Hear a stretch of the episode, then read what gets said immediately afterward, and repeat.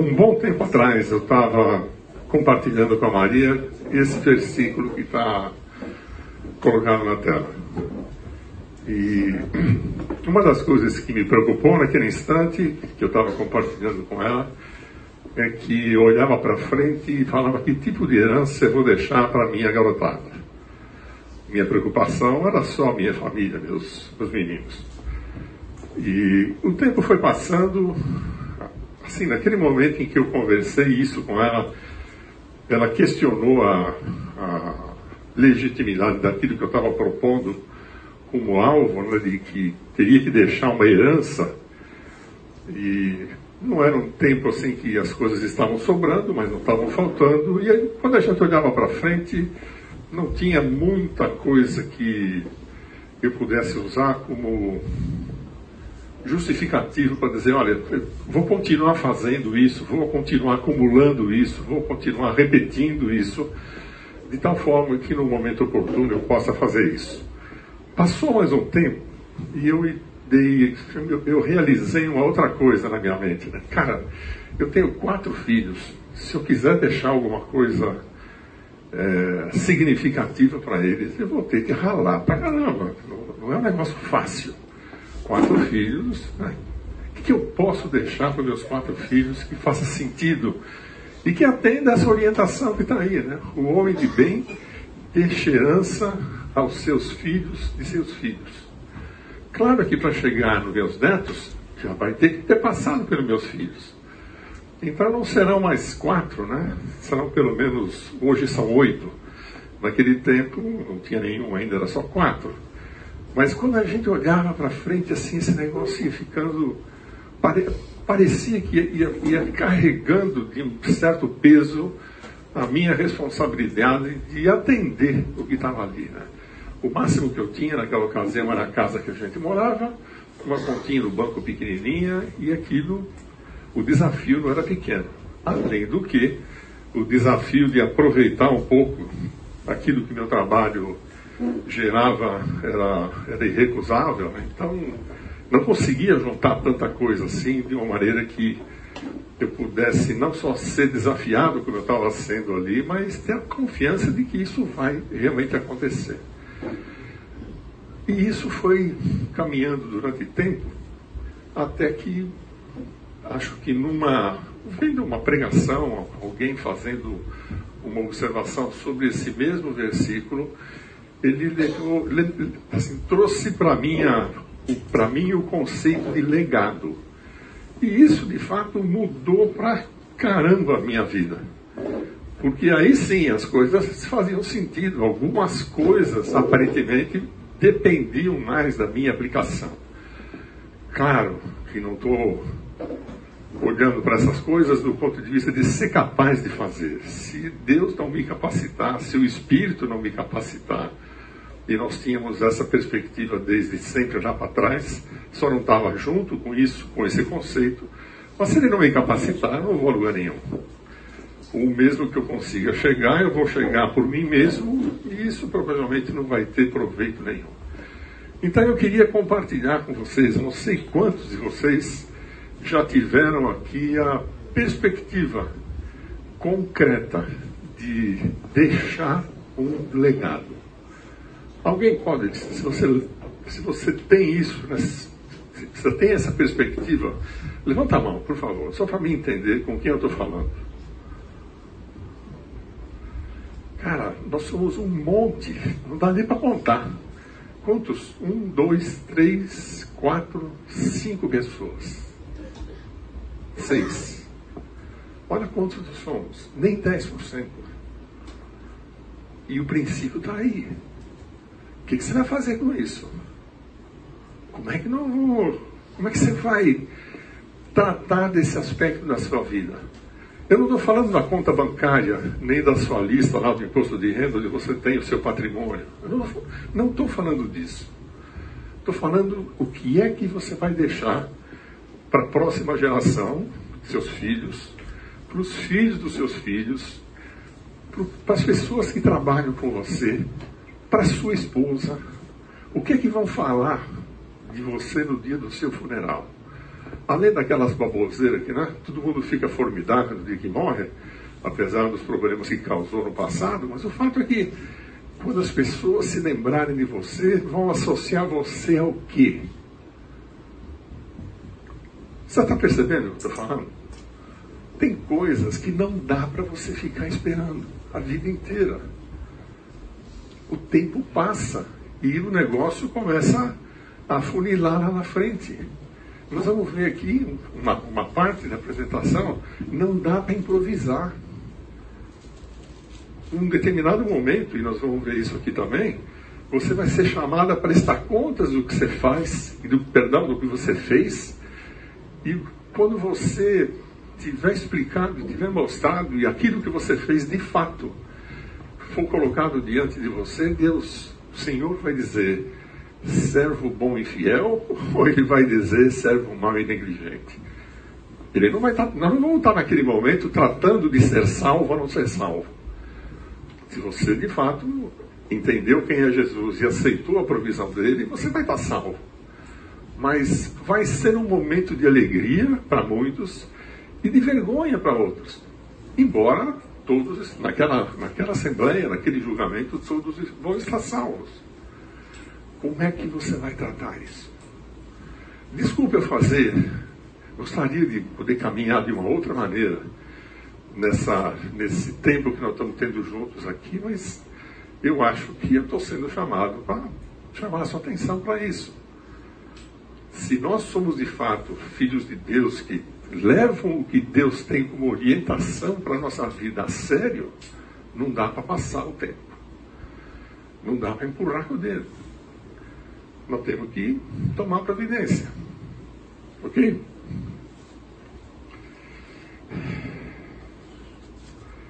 Ele não está gostando de mim. Vamos lá.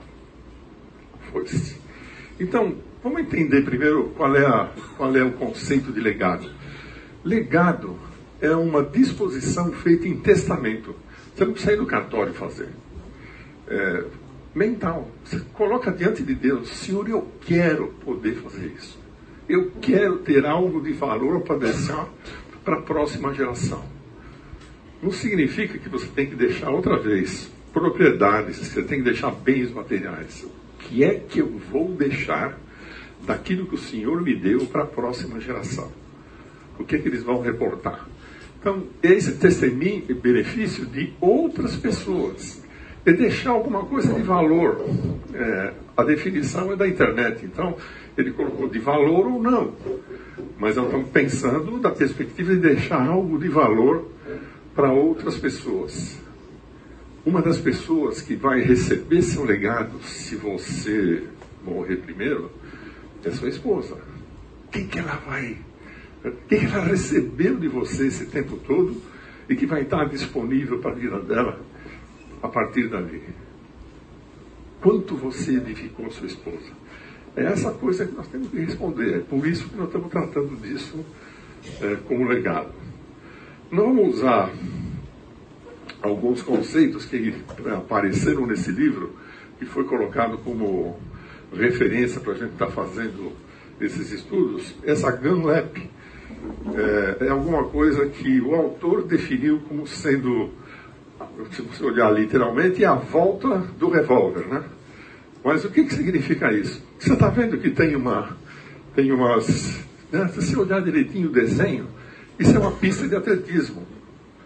Ali você tem a, a, o, pedacinho que está destinado para os 100 metros rasos, você tem um pedacinho dos 200, e depois você tem as outras possibilidades, 400, 200, é, 400, 1600, e o negócio vai crescendo, e a chegada também, que vai ser desse ambiente, da maratona. Para cada uma dessas modalidades esportivas, o, o início da corrida começa com um tiro de revólver. O juiz, ou pelo menos aquela pessoa que está ali encarregada de fazer a, a de fazer a, aferição daquilo que vai acontecer, de que todo mundo parta do mesmo jeito, ao mesmo tempo, que ninguém leve vantagem em cima de ninguém. Enfim, ele está fiscalizando. ele autoriza o início da corrida com um tiro de revólver. E é por isso que aquilo se chama uma gun lap.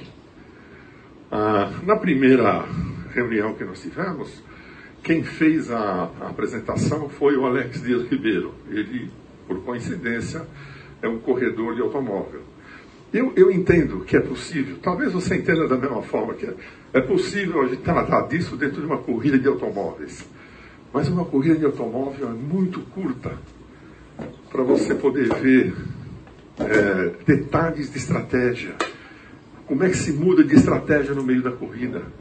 O que é que é necessário fazer para você garantir que aquilo que você planejou vai acontecer e assim por diante? E considerando aquilo que está na Bíblia, quando você pega lá Paulo falando em 1 Coríntios e em outras passagens em que ele apresenta, ele apresenta essa corrida como sendo algo que está destinado a cada um de nós, como cristão, ter eh, em mente como possibilidade de, de fazer essa comparação e ter esse entendimento. Nós estamos, da forma como Paulo coloca, em uma corrida. É uma corrida. E, e, tem coisas que são para diferentes modalidades, você tem diferentes estratégias. Nós vamos ver isso já já. Uma corrida de 100 metros é uma corrida de explosão muscular. O camarada tem que estar preparado para aquilo. Ele não aguenta correr 150 na, com aquela disposição. Ele se arrebenta. Ainda assim, algumas pessoas que correm os 100 metros rasos conseguem correr os 200 com algum sucesso. Tem alguns exemplos aí, mas ele já não consegue mais correr uma de 400, ele não consegue mais correr uma corrida de fundo, de 5 quilômetros, de maratona coisa dessa natureza. São coisas diferentes que vão exigir treinamentos diferentes, preparos diferentes, alimentação diferente, é, treinamento diferente. E não é necessário só conhecer a pista onde você vai estar é, e as coisas que você precisa dominar ali para ganhar. Você precisa conhecer seus concorrentes. E a sua estratégia vai ser baseada nisso. Quem é que você vai desafiar? Como é que você vai superar é, legitimamente, né? E de que forma você vai tratar disso? Uma outra coisa que a gente vai ver ao longo do tempo também aqui é que, é, embora Paulo diga lá em 1 Coríntios né, que você tem que correr como quem quer ganhar o prêmio, e naquele tempo, naquela, naquela Olimpíada, é, era só um que ganhava o prêmio, e ele diz ali, o fato é que se alguém reconhece as suas limitações e sabe que não vai conseguir ganhar o prêmio, ele conhece os competidores dele, ele se prepara como se fosse para aquilo e ele se satisfaz legitimamente em seu segundo, em seu terceiro, porque ele conhece aquilo que está em torno dele. E não é para você se frustrar, eu estou fazendo o melhor que eu posso. Ainda assim, eu não consigo ser o primeiro. Mas eu vou dar 100% de mim para chegar a ser o primeiro. Embora eu sei que não vou conseguir. Mas quando eu conseguir chegar ao seu segundo ou terceiro, aquilo que eu me propus de início, opa, eu consigo de fato ver que o resultado da minha aplicação foi plenamente atendido. Aqui nós estamos em 70 pessoas. 70 pessoas? Pouco mais de 70 pessoas. É certo que nós não temos a mesma capacidade para as mesmas coisas. Uns são mais capazes do que os outros, outros menos. Nós não estamos competindo entre nós. Nós estamos usando o modelo da competição para fazermos o esforço necessário de produzir o que for necessário e suficiente para agradar a Deus. Ele me preparou para uma coisa. Ele me preparou para determinados alvos. Eu preciso conhecer quais são esses alvos e me preparar para atingi-los. Não sei quanto você conhece da sua situação presente de verdade. Você conhece as suas limitações? Por exemplo, eu tenho preguiça de fazer um monte de coisa. Eu preciso me matar para fazer algumas coisas dessas. Outras eu fico empurrando com o dedo e quase sempre vou, de, eu vou dormir derrotado. Não consegui fazer isso de novo. Deus, se o senhor não me ajudar, esse negócio aqui vai ser um fiasco, vai ser um fracasso. E no dia seguinte, a impre primeira impressão que eu tenho, passando pela mesma circunstância, é de que isso não mudou. Deus não me ajudou. Tem a parte que ele faz, tem a parte que eu tenho que fazer. Naquilo que eu tenho que fazer, ele vai me capacitar a fazer.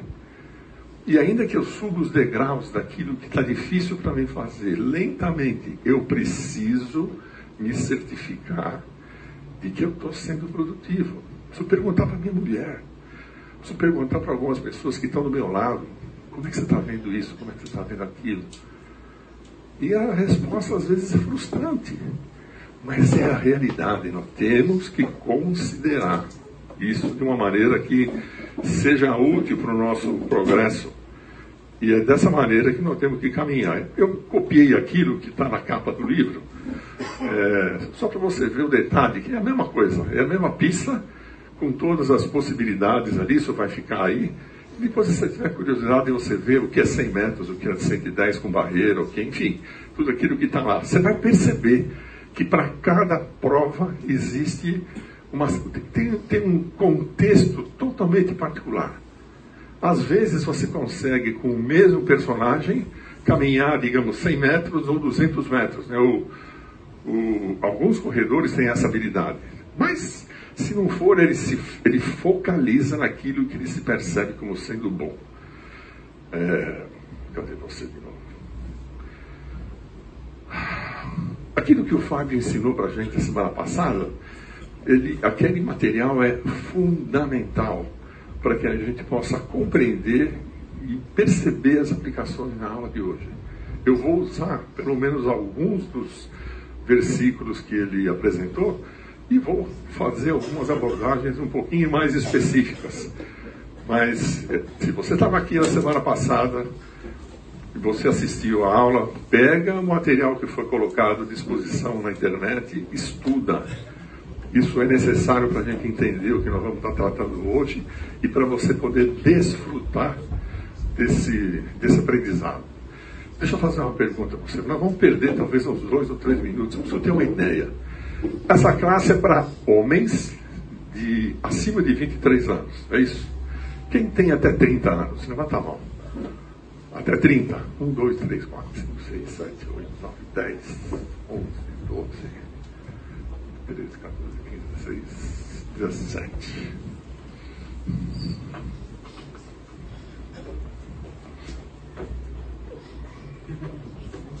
Quem tem ah, de 30 a 40?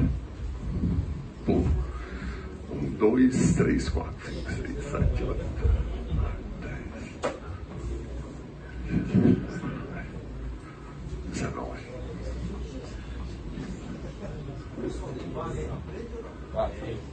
Até 50. Uau! Pô, legal.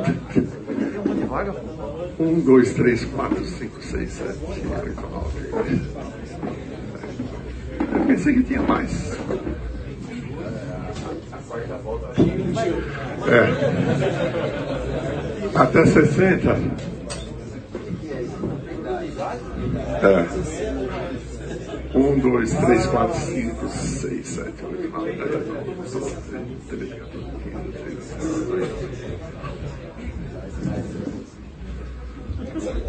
Até 70. 1, 2, 3, 4, 5, 6, 7, 8, 9. Até 80. Eu. Branco? É.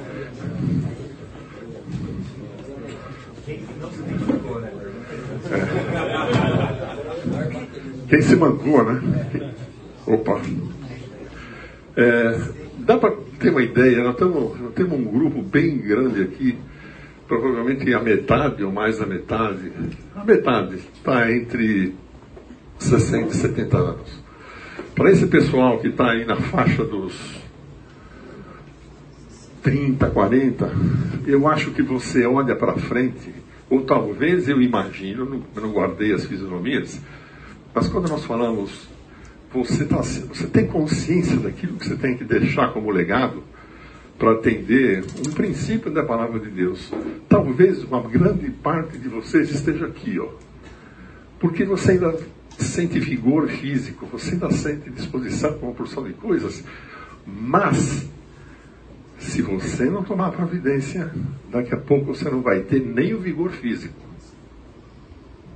para começar coisas novas. Você precisa ter essa perspectiva.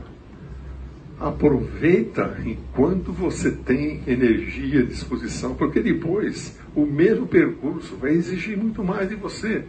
E a tendência é cada vez mais você olhando para isso e dizer: Ah, estou muito, muito velho para começar. Deixa rolar. Eu não vou fazer.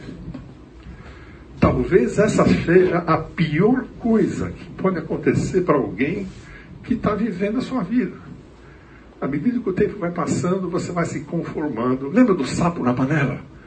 Você tem um sapo na panela. O tempo vai passando e você vai se conformando com aquilo. Isso é assim mesmo, deixa rolar, não tem problema. Eu já cheguei aqui até, até aqui assim mesmo. Mas olha para frente. O que é que, para agradar a Deus, você vai se propor a fazer para deixar como legado?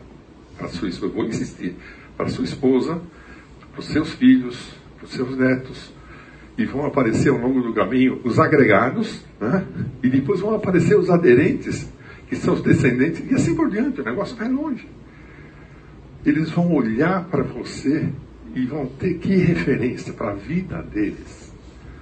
Ou você vai confiar que eles vão ter referência de pessoas que você não conhece, de uma outra igreja que eles vão frequentar eventualmente por conta de mudança ou coisa dessa natureza. Abra os olhos. Tem que abrir os olhos.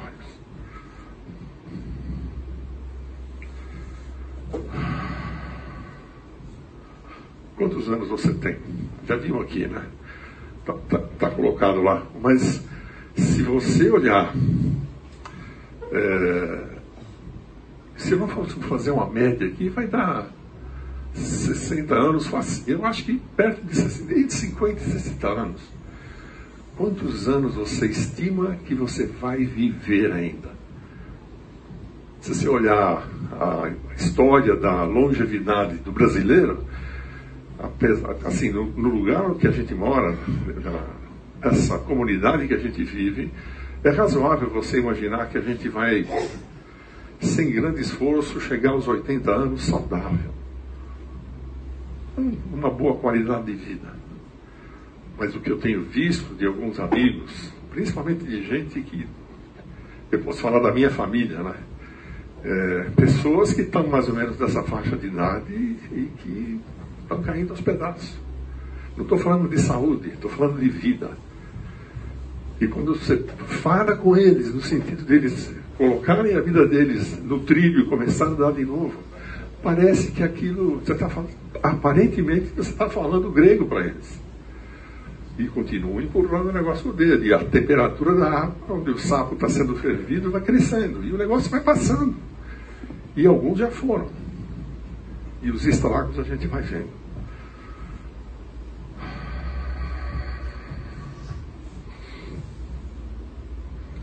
Uma vez perguntaram para o Galileu Galilei quantos anos você tem? E o Galileu Galilei respondeu: tenho de 10 a 12 anos entre 10 e 12 anos. Ficou todo mundo espantado. Fala, pô, um velhinho daqueles careca, cabelo branco, barba branca, tudo encurvadinho já, entre 10, você está louco? E a resposta, o que ele complementou, né? Ele falou assim, estou falando só os que me restam. Os que eu já vivi, eu já perdi. Já foi. E eu queria que você olhasse para essas coisas dessa perspectiva. Não importa quantos anos você tem agora, os que você já viveu, já foram. O que você construiu, construiu. Isso não te impede de sonhar e de se aplicar para continuar construindo. Talvez vai ser mais difícil dar passos quanto você deu no passado. Mas o que você não pode fazer é não dar passos. Não se pode, você não pode se entregar a um marasmo espiritual. E olha, se, seria natural, não é natural, mas seria mais ou menos espontâneo que pessoas da minha idade, ou até um pouco mais, ou bem pertinho, um pouco menos, ah, tá bom, tá tudo bem, eu já cheguei aqui, isso, o que eu fiz tá, é suficiente. Mas a grande maioria de vocês que levantou a mão quando eu perguntei isso, vocês não têm disposição para deixar um legado. Isso não pode ser assim. E tem que ser um legado, assim, não focalize em ter propriedade, mas ter disponibilizado recursos para aqueles que estão à sua volta, recursos que agradam a Deus. Acumule tesouros no céu. E as pessoas têm que ver isso. Fora disso, é mediocridade. Desculpa se eu não estou chamando você de medíocre, estou chamando a sua atenção para a mediocridade só. Quantos anos você ainda tem para realizar esse legado aprovado por Deus? Você tem 60 anos? 50? Se nós formos fazer a conta, ele tem mais 30. Você está na faixa que de vez em quando eu falo para minha esposa, né? A gente tem mais passado do que presente, do que futuro. Quando você olha para frente, o que eu tenho de perspectiva de vida é muito menos do que eu já vivi. O que não pode simplesmente me desanimar. Se eu tenho coisas para completar, corri, uma corrida para completar, como Paulo fala, né? completei a carreira, guardei a fé. Como é que eu vou fazer? Eu tenho que ter consciência disso. Né? Então, meus colegas de trabalho, vizinhos, filhos, netos, esposa, é... certamente eu sei como eles me avaliam. Eu pergunto para eles. Eu percebo algumas coisas. Faz saber uma coisa, experimenta. Você vai levar um susto. Mas é a oportunidade que você tem de se pegar assim, se colocar em cima do trilho e começar a andar de novo. Vai sair do trilho de novo? Vai. Vai perder o, o caminho de novo? Vai. Vai ficar preguiçoso mais uma vez? Vai. Não importa quantas vezes, vai lá, pega e sobe em cima do trilho outra vez. Então você tem que responder o que é que você vai fazer com os anos que ainda restam. Né? Você não pode caminhar nessa perspectiva de deixa a vida me levar. Tá certo. Eu vou mudar de trilho. Se você ficou bastante assustado, essa era a ideia. É chacoalhar você assim, ó, presta atenção. Isso não é para mim ou para. É para todos nós. Isso vale para o Fernando, isso vale para quem quer que seja. Não se pode perder essa perspectiva. Então, olhando aqui aquilo que estou importando uma parte daquilo que o Fábio é, tratou na semana passada, né? Ele diz assim, está usando essa analogia para a gente entender, por isso o Gunlap, né? É, os que correm no estádio, aquela analogia com o estádio olímpico ou o estádio do campeonato mundial, eles ficam se alternando aí a cada dois anos. Todos, na verdade, correm, mas um só leva o prêmio. Hoje nós já temos três, né? medalha de ouro, de prata e de bronze. Mas você percebe que tem pessoas que ficam extremamente satisfeitas porque chegaram em sexto lugar, sétimo lugar, e na pista em oito. E ele está feliz e vai chegar em último lugar naquela última corrida, mas ele foi o último daquelas séries todas que estavam no passado, que foram sendo selecionados, e ele conseguiu entrar ali. Então, para quem chegou em sexto é uma vitória, para quem chegou em quarto é uma vitória, para quem está no pódio é uma vitória. E às vezes, por uma série de circunstâncias, o cara que estava cotado para ganhar não ganha, tropeça, cai. E estava esperando ser primeiro, e aí acaba sendo o último. Mas aplique-se, né? Ó, correi de tal maneira que o alcanceis. E ele diz: todo atleta em tudo se domina. Aqueles, os atletas que estão correndo na Olimpíada, uma coroa corruptível. Nós, porém, a incorruptível. Falo já isso aqui. Assim corro também eu, não sem meta. Você tem que ter uma meta, um objetivo. Assim luto, não como desferindo golpes no ar, mas esmurro meu corpo e o reduzo à escravidão. Eu não quero treinar hoje, está frio. Eu não quero treinar hoje, estou com preguiça. Eu não quero fazer isso, eu não quero fazer aquilo. Mas eu tenho que fazer isso para poder chegar no, no, objetivo que eu me propus alcançar. E não adianta você se propor isso, toma, tem que tomar cuidado. Se propor a alcançar objetivos inatingíveis. Tem que ser coisas assim, realizáveis elas têm que ser suficientemente desafiadoras e suficientemente alcançáveis. Você tem que equilibrar isso, melhorar um pouquinho por vez, toda vez. Eu tenho feito academia nos últimos tempos por uma questão de manutenção de saúde. Cara, eu levanto pesos hoje, eu faço exercícios hoje que eu não fazia há seis meses atrás. Hoje eu faço com facilidade. E nós estamos sempre aumentando o peso, sempre aumentando a carga. É o que nós temos que fazer. Chegou no alvo, passa para o outro. Chegou no alvo, passa. Está chegando, já vai mudando. Vai passando para frente. Você não pode viver com aquela característica do deixa a vida me levar. Isso não deve ser assim. Mesmo.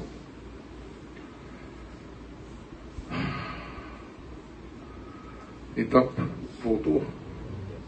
É, então, desculpa, isso foi uma barbeiragem.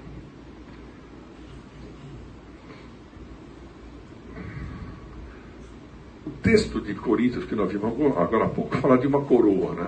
Na ideia, naquele, quando ele fala de uma coroa corruptível, era uma coroa corruptível mesmo. Era uma coroa de louros. É, só que, embora a gente chame de coroa de louros, né? É, era uma coroa de folhas de oliveira. Aquilo lá, depois de 15 dias, com certeza já estavam as folhas caindo, aquele negócio já estava indo embora, não tinha grandes grandes alternativas de conservação, simplesmente aquilo, para aquelas pessoas, era um negócio assim, efêmero. Né? Durava enquanto estava ali a coroa. Passava um tempo, a coroa não existia mais. E aí, baseado nisso, né, se nós formos olhando, você vai ver que é, aparece lá coroa de louros. As, algumas pessoas, quando eram premiadas, são laureados, né? Advendo aí. Ou você já ouviu falar dos louros da vitória, né? ou cobrir-se de louros, pessoas que conseguem é, evidenciar a glória daquilo que está fazendo. É, e na Grécia Antiga, essa coroa, já falei aqui, feita de folhas de oliveira.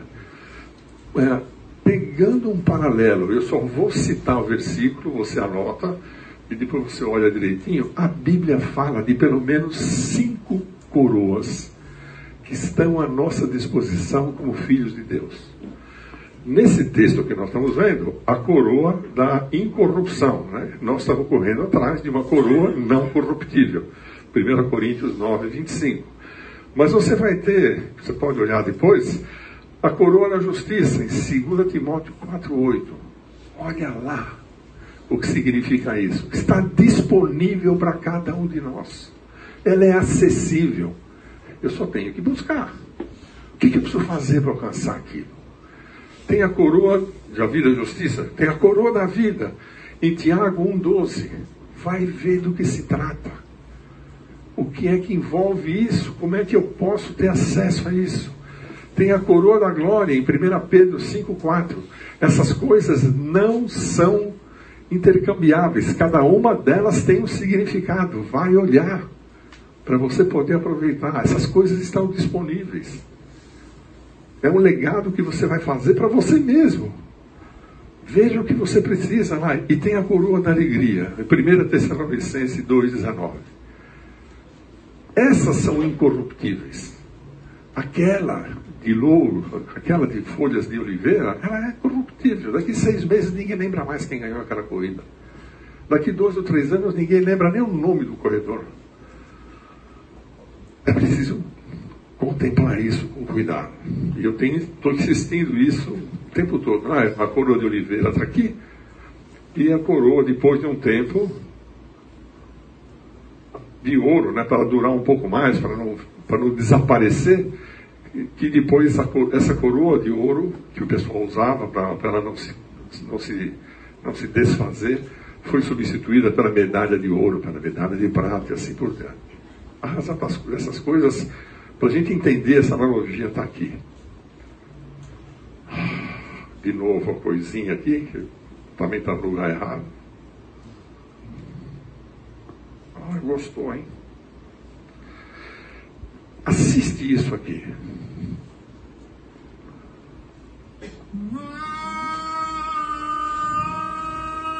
Sabe quem é, né?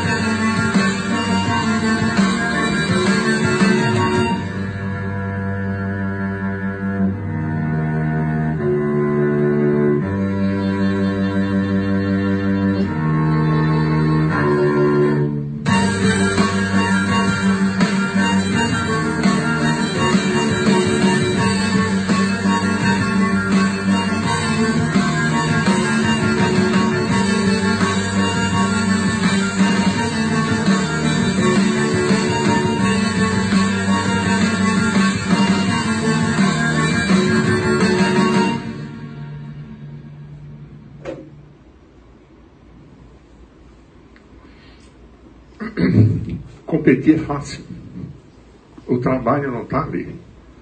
O trabalho está em tudo aquilo que você faz para ir corrigindo os defeitos que você tem, as deficiências que você tem, aquilo que tem que ser colocado em ordem para você, ao longo do tempo, ir sendo tornado cada vez mais competitivo, cada vez mais capaz. Eu vou tirar a palavra competitivo, capaz de completar.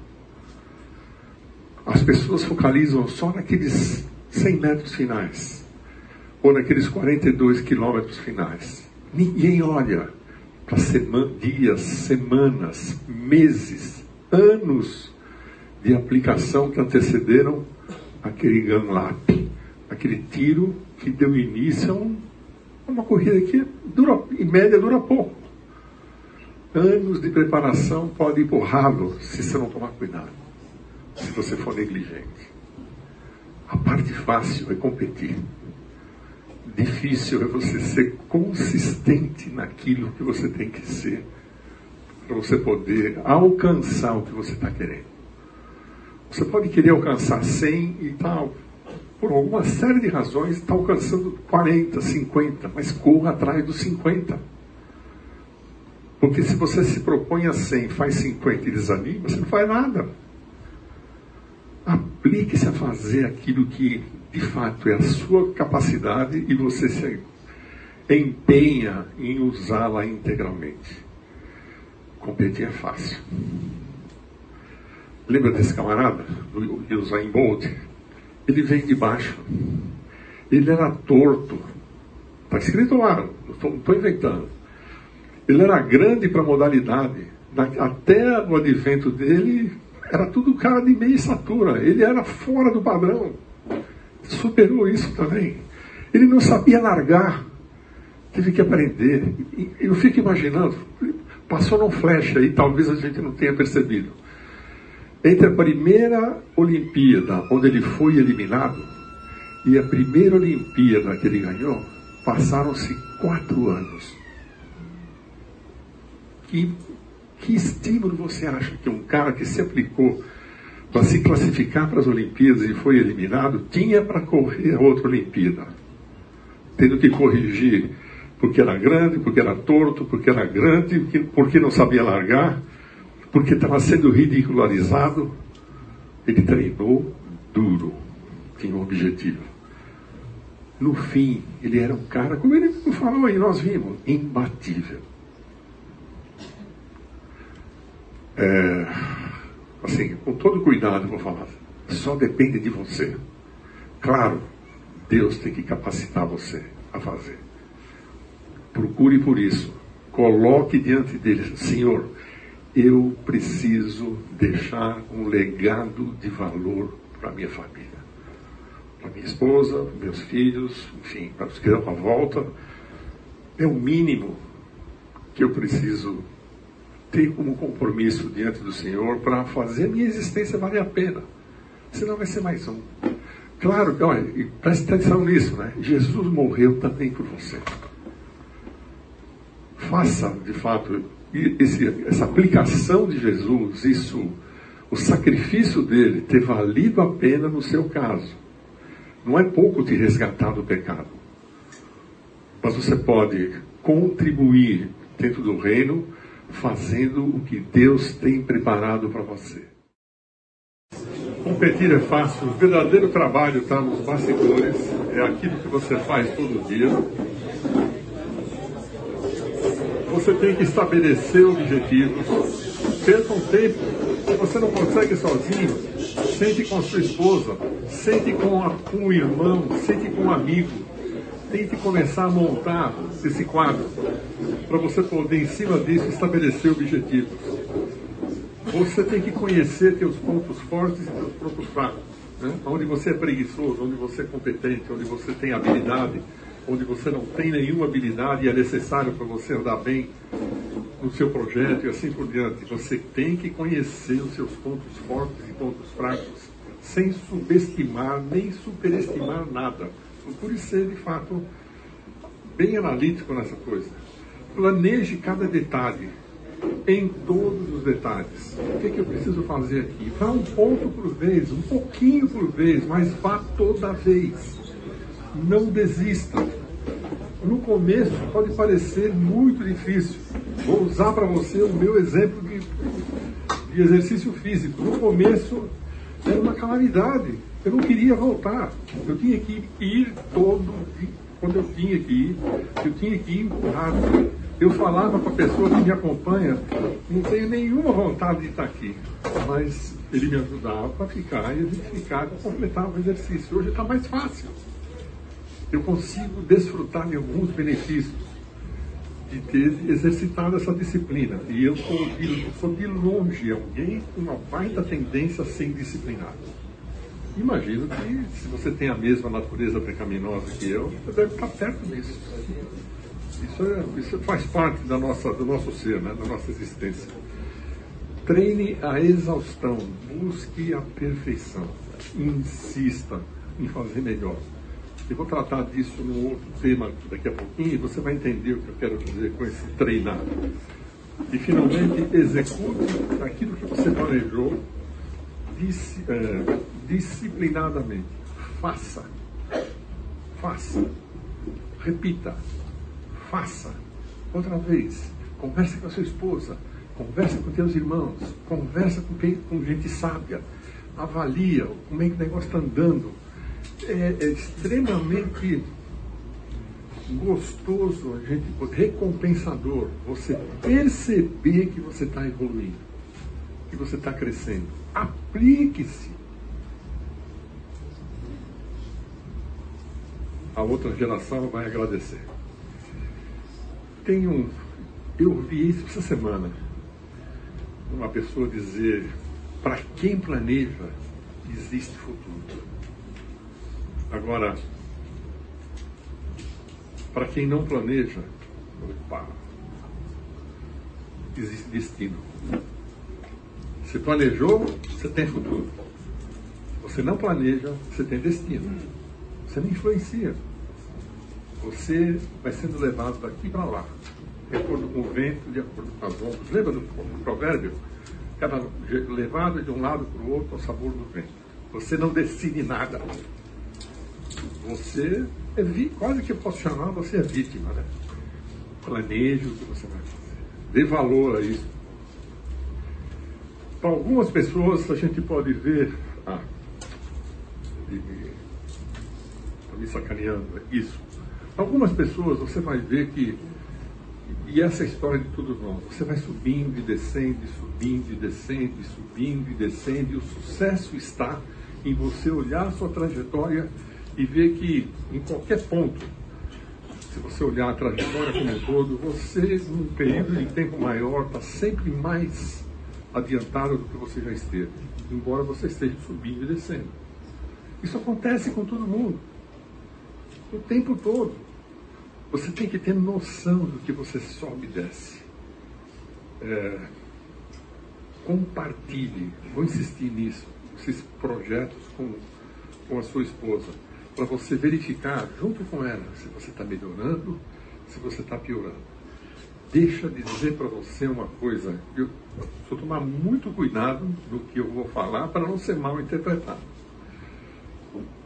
Quando eu olho para Davi, eu posso dizer com todo respeito, foi um fracasso como marido, como pai. Embora a Bíblia reconheça que ele é um homem segundo o coração de Deus, e é, e tem, tem valor naquilo, o legado que ele deixou para a família dele foi uma catástrofe. Deus, através de Natan, falando com ele, disse para ele: a espada não vai se afastar da sua casa. Se você olhar o histórico dos filhos de Davi, com exceção de Natã, o resto, um matou o outro, eles se mataram entre eles. Era uma calamidade. Olha o legado que ele deixou. E um desses filhos, Salomão, embora tenha tido o privilégio de ter sido acessado por Deus e conversado com Deus e sido elogiado naquela ocasião por Deus, terminou a vida de uma maneira miserável.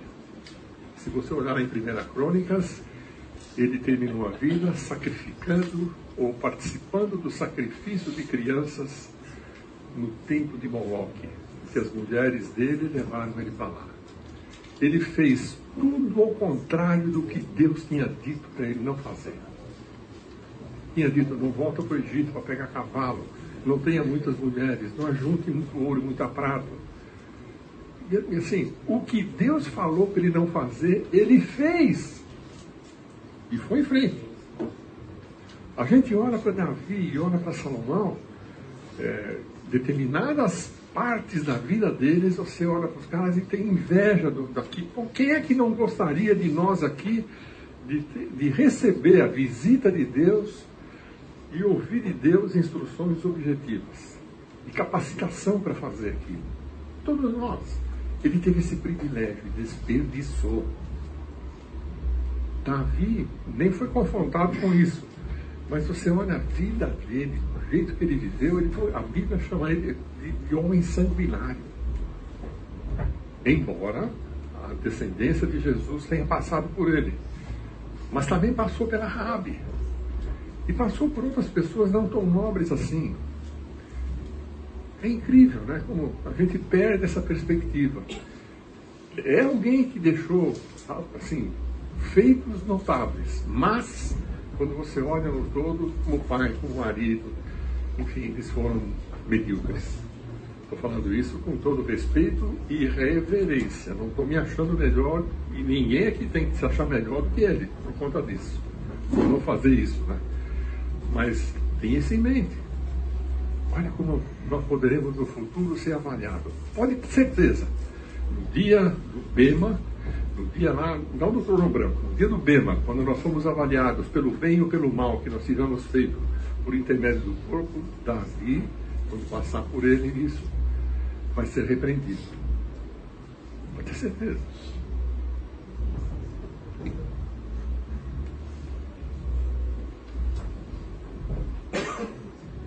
É... Então, quais são os seus objetivos? Né? Ó, veja para quem deixar, como você vai deixar, estabeleça isso, converse com a sua esposa, pense nisso, leve essa, essa ideia para frente. Você tem todo o direito de sair daqui e achar que eu falei um monte de abóbora e pular fora. Seu direito. Um dia nós vamos nos encontrar em algum lugar no futuro aí e nós vamos ver como é que nós andamos. Eu, eu preciso fazer, inclusive para mim, aquilo que Paulo fala dele mesmo, né? É preciso cuidar para que, tendo ensinado a muitos, eu mesmo não venha a ser desqualificado. Estou te ensinando. E posso ser desqualificado por conta do ensino que eu estou dando para vocês, por não fazer a mesma coisa. Precisa tomar cuidado com isso.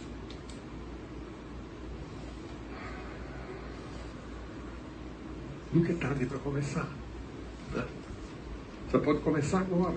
Decida aí no seu lugar, Deus. Não sei como, mas se for me ajudar, eu quero levar esse negócio adiante. Quais são os meus principais adversários? Preguiça, minha natureza pecaminosa, é, enfim, procrastinação, o que quer que seja, né?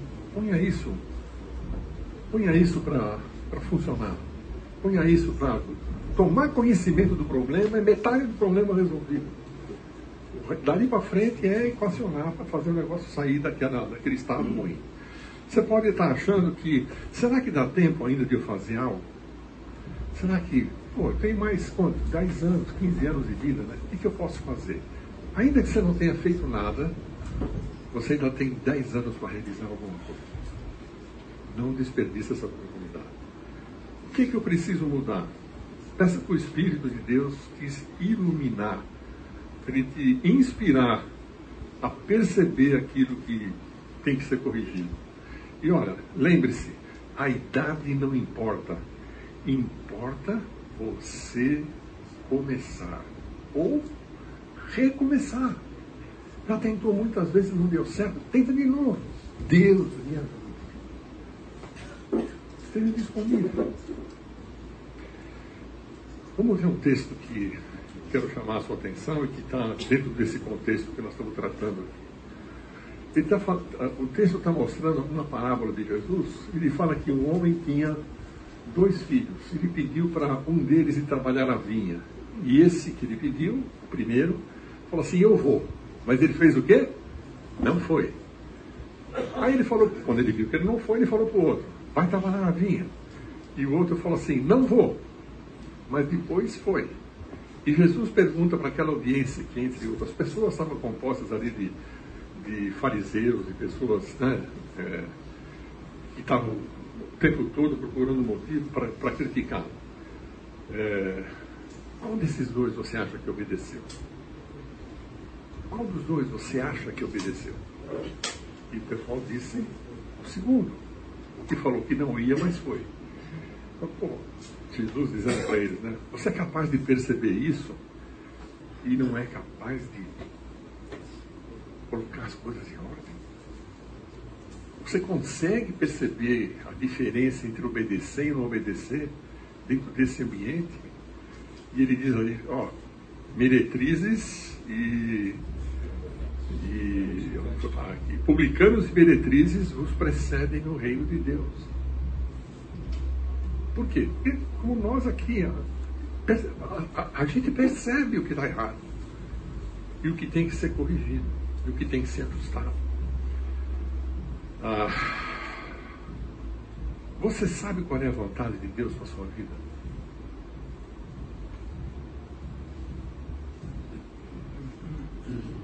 Um monte de gente, né? Quero saber qual é a vontade de Deus para a minha vida. E acho que a gente gostaria que Deus aparecesse em determinado momento, num determinado local, e começasse com o dedo escrever na parede, né? minha vontade a sua vida, ela, bota lá escrito com o dedo. Isso provavelmente não vai acontecer. O que vai acontecer, ele diz assim para mim, na minha palavra tem elementos para você entender o que é que eu quero de você. É suficiente aqui, não precisa fazer nada mais. Você precisa estar familiarizado com a minha palavra.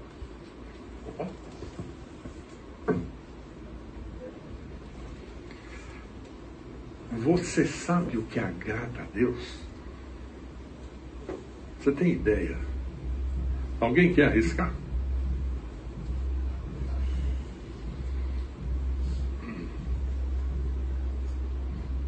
Deixa eu pular um.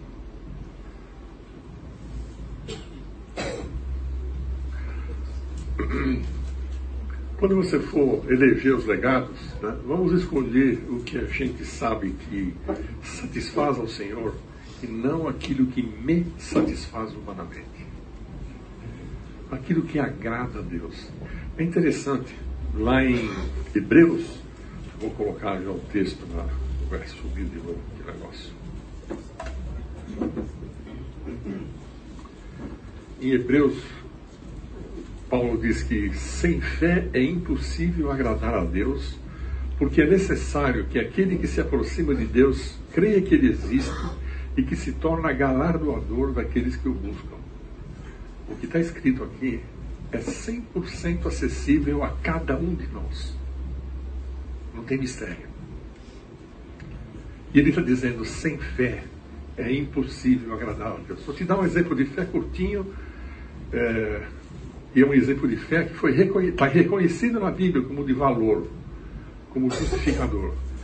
Abraão creu em Deus e isso lhe foi imputado para a justiça. Interessante, quando, quando o texto diz isso, quando o texto registra isso, não aparece nem implicitamente, nem explicitamente, nem de forma nenhuma você consegue entender a salvação em Jesus Cristo. Nem, não passa nem perto. O que Deus falou para Abraão, vem, sai da tua terra, da tua parentela e vai para o lugar que eu vou te mostrar. Foi nisso que Abraão creu. E isso foi imputado para a justiça dele. Se não acredita em mim, vai lá no texto de Gênesis 5, vai ver. É exatamente isso. E depois, ao longo do tempo, Abraão foi amadurecendo. Mas quando ele fala aqui, sem fé é impossível agradar a Deus, a palavra que, que em grego está traduzida em português por agradar é euarestel. De fato, essa palavra é agradar. Interessante. Deixa eu ver se ela aparece. Interessante que no Velho Testamento, lá em, lá em Gênesis, quando está se referindo a Enoque, o texto de Gênesis 5 diz assim: Andou Enoque com Deus e depois que gerou Metusalém, etc. Tal, versículo é, 24, né? Andou Enoque com Deus e já não era porque Deus o tomou para si. Ele foi, ele foi de uma certa forma, arrebatado. Num outro texto de Gênesis, a respeito de Noé, o texto diz assim: Noé, essa história de Noé era um homem justo e íntegro entre seus contemporâneos Noé andava com Deus. Então a gente olha para isso, mas o que, significa andar? Aí alguém fala assim, não, ele andava na presença de Deus. Tal. Eu não duvido. Né? E para andar na presença de Deus, você tem que estar tá limpo. Senão Deus não compartilha a presença dele com, com o pecado. Mas se você for olhar o texto de. Opa, mas isso aqui está teimoso. Hein? Esse mesmo texto, traduzido da Septuaginta. A Septuaginta é a tradução em grego do texto do Torá em hebraico. Não é português para o hebreu, para o grego, é do hebraico direto para o grego. Aqui, se você pegar a Septuaginta em português, você vai ver que o texto grego não tem nada a ver com andar no sentido de caminhar junto. O texto que está lá, onde foi traduzido em português do hebraico, andar, foi traduzido do hebraico para o grego, que foi depois traduzido de novo para o português, como agradar. O segredo de Enoque, o segredo de Noé, naquilo que se refere a, a estar na presença de Deus, é que eles tinham uma vida, eles tinham uma participação naquilo que Deus colocou à disposição deles que agradava a Deus. Claro que eles pecavam que nem a gente. Claro que tinha natureza pecaminosa. Claro que tinha seus altos e baixos. Mas quando Deus olhava para a vida deles, Deus se agradava daquilo que ele via. E aí, se você for olhar a lista dos heróis da fé que tem lá no texto de Hebreus, né, você vai ver que um monte de gente ali é, a gente teria razões para aceitar que, de fato, agradar a Deus era o objetivo daqueles camaradas a partir do momento em que eles entenderam quem era Deus. Você acha que Raab mudou de quem ela era para quem ela se tornou é, pelo esforço pessoal dela? Certamente que não. Certamente que não. Ela dependeu, num determinado momento, ou em diversos momentos, de que Deus intervisse na vida dela e de todos aqueles caras que estão naquela lista ali de, dos heróis, daquilo que a gente chama os heróis da fé. O texto em seguida mostra para a gente que nós temos que considerar alguns detalhes que tem que fazer parte da nossa vida. Esse texto de Romanos 12, ele diz assim: Rogo-vos, pois, pelas misericórdias de Deus, que apresenteis o vosso corpo por sacrifício vivo, santo e agradável a Deus, que é o vosso culto racional. Cara, quem é que quer fazer a vontade de Deus o tempo todo? Todos nós. Quem é que consegue fazer a vontade de Deus o tempo todo? Certamente nenhum de nós altos e baixos. Eu preciso me ajustar toda vez que eu estou num baixo para retomar o trilho outra vez, e isso muitas vezes requer um sacrifício. Eu preciso me matar. Eu preciso matar a minha preguiça, eu preciso matar a minha procrastinação, eu preciso matar aquilo que me afasta de Deus. Aquilo que não permite que de fato eu tenha uma vida que agrade a Deus. Deus tem que olhar para aquilo que eu faço e se agradar do que está fazendo. Eu não estou falando de é, viver por obras, mas como servo, eu preciso estar a serviço de agradar ao meu Senhor.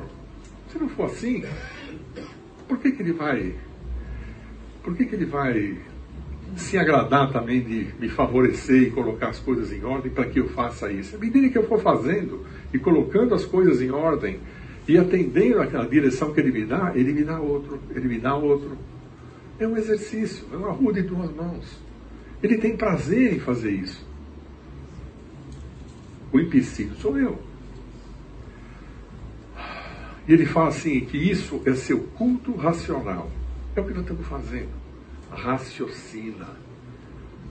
Vê se vale a pena viver uma vida que não leva, não leva Deus a sério nesse aspecto de deixar um legado. Parece desprezível. Eu posso contribuir na igreja, eu posso trabalhar na igreja, eu posso cantar no coral, eu posso ensinar aqui, eu posso fazer um monte de coisas na igreja. Mas tudo isso pode ter sido feito ou pode estar sendo feito de uma forma que não agrada a Deus. No meu braço, na força do meu braço, e isso não vai contribuir em nada para outra geração. Não tenha dúvida.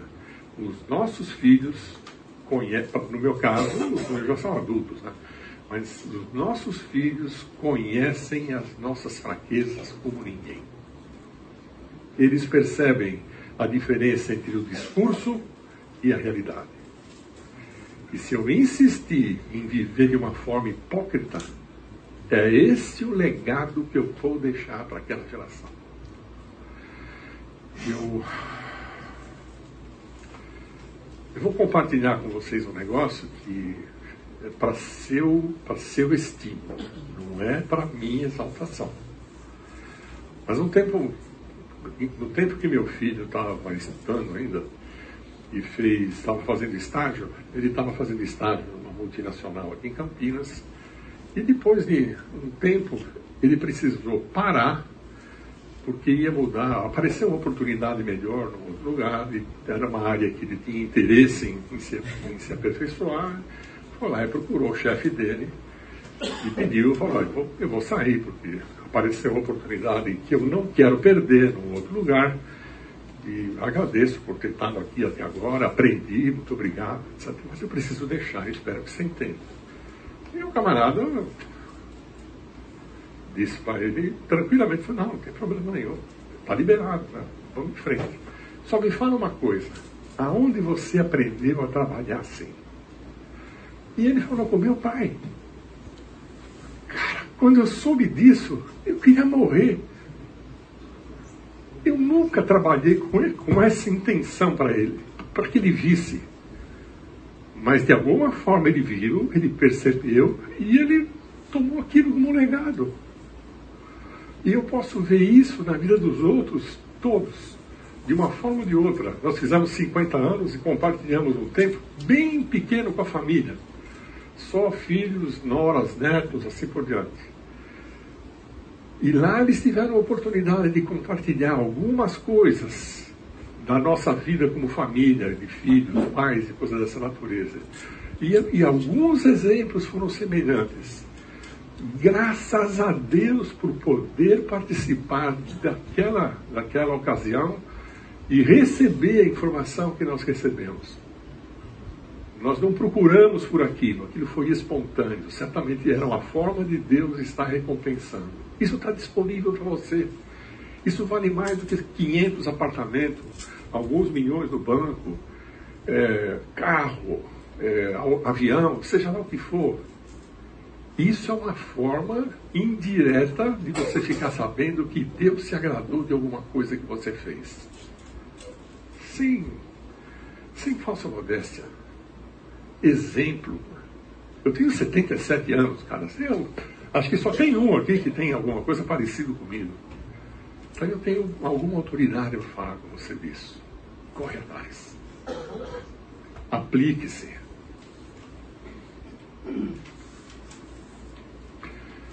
Num outro texto ele diz. Não, já passou. Ele não está. Ele não está me obedecendo. O texto diz assim: é, Não foi assim que aprendestes a Cristo, que se é de fato que tendes ouvido e nele fostes instruídos segundo a verdade, no sentido de quanto ao trato passado, aquilo que você já viveu, aquilo que você já tem experiência, vos despojeis, e a ideia de se despojar aqui é tirar uma roupa velha, surrada, suja, demodê, rasgada, é, inadequada para determinadas circunstâncias do velho homem. Quem é o velho homem? É o homem que vive de acordo e ao sabor da sua natureza pecaminosa. Ele não, ele não tem outra perspectiva. Quase sempre, gente salva, mas que vive como pagão. Alguém que vive como ímpio. Entendeu o Evangelho? Aceitou a mensagem do Evangelho é filho de Deus, mas vive que nem um ímpio, vive que nem um pagão. No dia né, que todos nós estivermos juntos, ele vai estar lá, mas viveu miseravelmente, desperdiçou esse tempo o tempo todo. É... Segundo as concupiscências do engano, o olho dele está sempre focalizado naquilo que não tem valor e vos renoveis. A ideia muda a sua cabeça. Quase que um sinônimo de arrependimento. Muda sua cabeça a respeito desses assuntos. E vos renoveis no espírito do vosso entendimento e vos revistais uma roupa nova do novo homem, criado segundo Deus na justiça e retidão provenientes da verdade. Está à sua mão. Decida. Interessante, eu vou passar para um, outro slide e quero evitar uma coisa que eu já, já, mencionei no início e vou mencionar de novo, e está aqui a evidência de que aquilo que eu falei você deve levar em consideração. Não é porque eu falei, é porque está na Bíblia. Diz assim: será como um homem, Jesus tratando disso, será como um homem que, ausentando-se do país, chamou os seus servos e lhes confiou os seus bens. Para um ele deu cinco talentos, para o outro ele deu dois, e outro ele deu um. A cada um segundo a sua capacidade. Vocês conhecem a parábola? Né? Ok. O que, que, o, que, que o Senhor fez? O, que, que, o que, que é digno de nota no que nós estamos lendo aí? Quando o Senhor distribuiu os, os bens para serem aplicados, qual foi o critério dele? Capacidade de cada um. A capacidade de cada um. Ele conhece a nossa capacidade. Para aquele que ele deu cinco, ele retornou cinco, ele falou assim: servo bom e fiel. Para aquele que ele deu dois, o camarada retornou dois, ele falou: servo bom e fiel. Ei, a mesma recompensa para quem ele deu cinco e aquele que ele deu dois. Servo bom e fiel. Não depende da minha capacidade. Depende de quanto eu uso da minha capacidade. Se eu tiver 100 de capacidade e usar 30%, eu vou estar disponibilizando 30%. Se eu tiver 50 de capacidade estiver usando 90%, eu vou estar, eu vou estar usando 45%.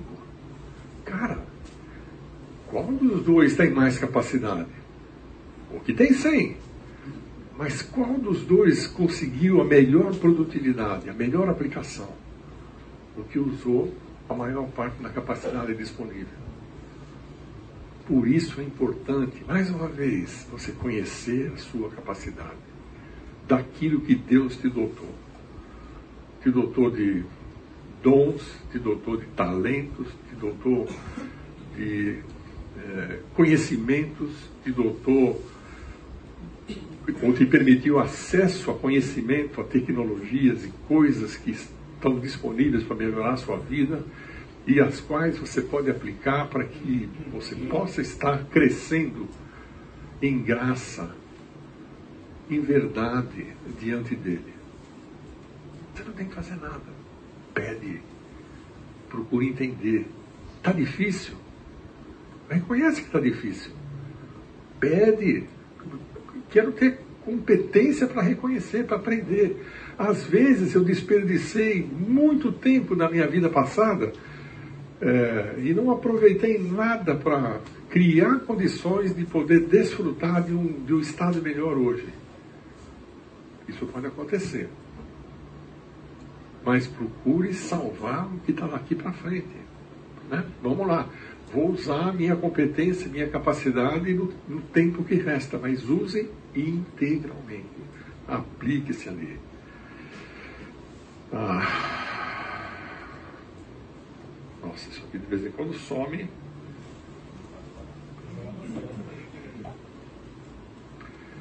A ideia, já passamos por isso, você conhece a sua capacidade dada por Deus? Ah, se você não conhece, procure conhecer, né? procure se esclarecer nisso. Um outro texto que é importante a gente ter em mente, e é assim, ele está sendo trazido aqui de novo, não é nenhuma novidade para nenhum de nós aqui simplesmente dentro do tema, é fundamental a gente ter essa consciência. Não vos enganeis, de Deus não se zomba. Aquilo que você semear, você vai, você vai ceifar. Se você não semeou nada, você vai ceifar o quê? Nada. Se você semeou de qualquer jeito, você vai receber ou vai ceifar o quê? Resultado de qualquer jeito você vai, você vai receber aquilo que você semear. E quando você estiver disposto a semear, quando você estiver disposto a investir num legado no futuro, se você focalizar naquilo que é carne, naquilo que é material, você vai ter provavelmente retorno na carne. O que, que vai aproveitar para o espírito? Nada. Se você semear na expectativa de estar é, agradando a Deus, atendendo aquilo que é a orientação de Deus e de uma forma que Deus se agrada, você vai receber o correspondente. O que não significa que eu vou receber a mesma coisa do que qualquer um de vocês e vice-versa. Deus enxerga o nosso coração detalhadamente. E o texto está dizendo se se, aquilo que a gente, porque a seu tempo ceifaremos se não desfalecermos. A gente pode até não ceifar nada, porque desfaleceu, desistiu, não vou fazer. Se perguntar para qualquer um de nós aqui, você está disposto a fazer? Aposto que a resposta de todos vai ser: estou. Mas se a gente for olhar nomes fora tudo ali, de quem de fato está se aplicando para fazer, provavelmente muita gente não vai estar. Não vai ter o que fazer. Deixa, deixa passar para você uma sugestão de, de objetivo, né, de objetivo para aquele homem que quer agradar a Deus. Né? É uma coisa simples. A gente já estudou isso dezenas de vezes, isso é, faz parte do nosso curso de noivos, quando a gente está falando com os meninos. Eu já vi que tem garoto aí que já fez há pouco tempo o curso de noivos, então deve estar, tá, deve estar tá vivo na memória dele, né? Mas o texto aqui, que a gente usa como referência lá, e é uma sugestão para você investir em criar esse legado para sua esposa, é para o marido amar sua mulher como Cristo amou a igreja e esse mesmo se entregou por ela. Lembra? Vosso culto racional. Sacrifício vivo. O texto fala: você tem que morrer pela sua esposa. Não é levar um tiro e morrer. Isso é inútil. Se levar um tiro e morrer, você não, não vai contribuir com nada. Você tem que morrer para a sua vontade. A dela tem sempre que vir em primeiro lugar. Você tem que olhar para ela e, se você olhar a continuação, diz assim: para que a santificasse, tendo-a purificado por meio de lavagem de água pela palavra. Você tem que se negar a si mesmo, abrir mão do seu desejo egoísta, verificar o que é necessário para que ela seja santificada cada vez mais diante de Deus e prover isso para ela. E isso vai custar a sua vida, a sua vontade. Primeiro ela. É incrível como. Eu me lembro do tempo que a gente não era cristão e a minha luta com a Maria, e vice-versa, né? Era que cada um de nós queria que o outro nos satisfizesse. Ah, você tem que me agradar. Não. A palavra fala que você tem que buscar o interesse da sua esposa. E nem fala que ela tem que corresponder. Esse texto não trata disso. Esse texto é para você, marido. Ah, mas eu já sou casado há 50 anos. Meu, se você não percebeu isso ainda, começa agora. É uma condição, é uma sugestão de legado. Está a seu alcance. Vou tratar da. Ah, mas, pô, será que dá tempo? Esse problema não é seu. Acerta isso com Deus. Peça tempo para Ele para dar tempo de você começar a colocar em ordem coisas que devia ter sido colocado desde o início. É incrível como no curso de noivos a gente trata disso e as pessoas olham para isso. Elas conhecem o texto, mas elas não conhecem a aplicação. Elas não entendem até onde vai a aplicação. O seu compromisso como marido é, santificar a sua esposa. E a, a, a ferramenta para isso, ele usa aqui a, a expressão tendo-a purificado por meio de lavagem de água pela palavra. Aquilo que não for legal na vida dela e que te incomoda da perspectiva da palavra de Deus de princípio, você tem que tratar com ela debaixo dos critérios da palavra se você vai propor para ela ajustes, correções, tem que ser feito em amor, com cuidado, e o objetivo é contínua santificação dela. A ferramenta, ou se eu quiser chamar assim, o emoliente né, que lava, que faz essa limpeza, é a palavra. Não é o que eu acho. É o que a palavra fala um monte de passagem na Bíblia que trata de qual deve ser a, a forma de agir, de se comportar da mulher. De uma, de uma maneira que agrada a Deus. É isso que você tem que identificar e mostrar para ela. Ela também tem que aprender a agradar a Deus. Você a gente. Lamento, não, alguma coisa vai ficar para trás. Eu queria te mostrar uma outra coisa que é, não queria deixar passar. Para você que é pai, principalmente de criança pequena, tem um texto. É, ah, está faltando. Tem um texto que eu sei que gera bastante controvérsia, porque a gente trata disso muitas vezes dentro do ambiente da coinonia. Ensina a criança no caminho que deve andar e quando for velho não vai se desviar dele. Eu tenho isso para mim como uma promessa. Eu posso dizer para vocês que eu cobrei de Deus isso algumas vezes e eu sei que Deus honrou essa palavra. É, eu, eu, respeito quem pensa diferente, de que não existe garantia disso. Do jeito que o texto está aqui, para mim é uma promessa. E eu queria que você olhasse, eu vou terminar com isso, eu queria que você olhasse, principalmente você que é pai, de criança pequena, de criança adolescente, daqueles que ainda estão em formação.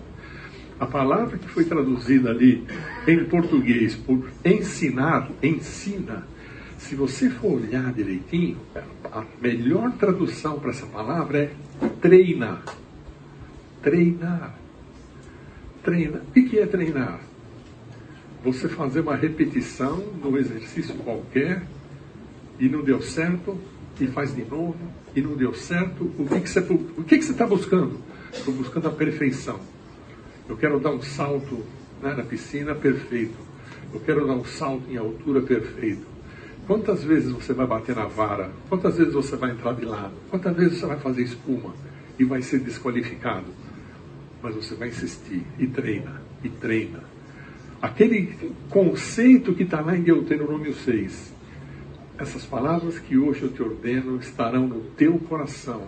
Tu falarás dela na tua casa e andando pelo caminho e ao deitar-te e ao levantar-te. Texto tem que estar de acordo com a sua vida. Treina seu filho, porque senão o mundo vai treinar. E o dia que você quiser colocar limites ou ajustes e colocar ele no caminho certo, alguma coisa vai quebrar, alguma coisa vai ter problema. Eu tenho para mim que isso é uma promessa. Tenho vivido por essa promessa. Imagino que fomos recompensados por essa promessa.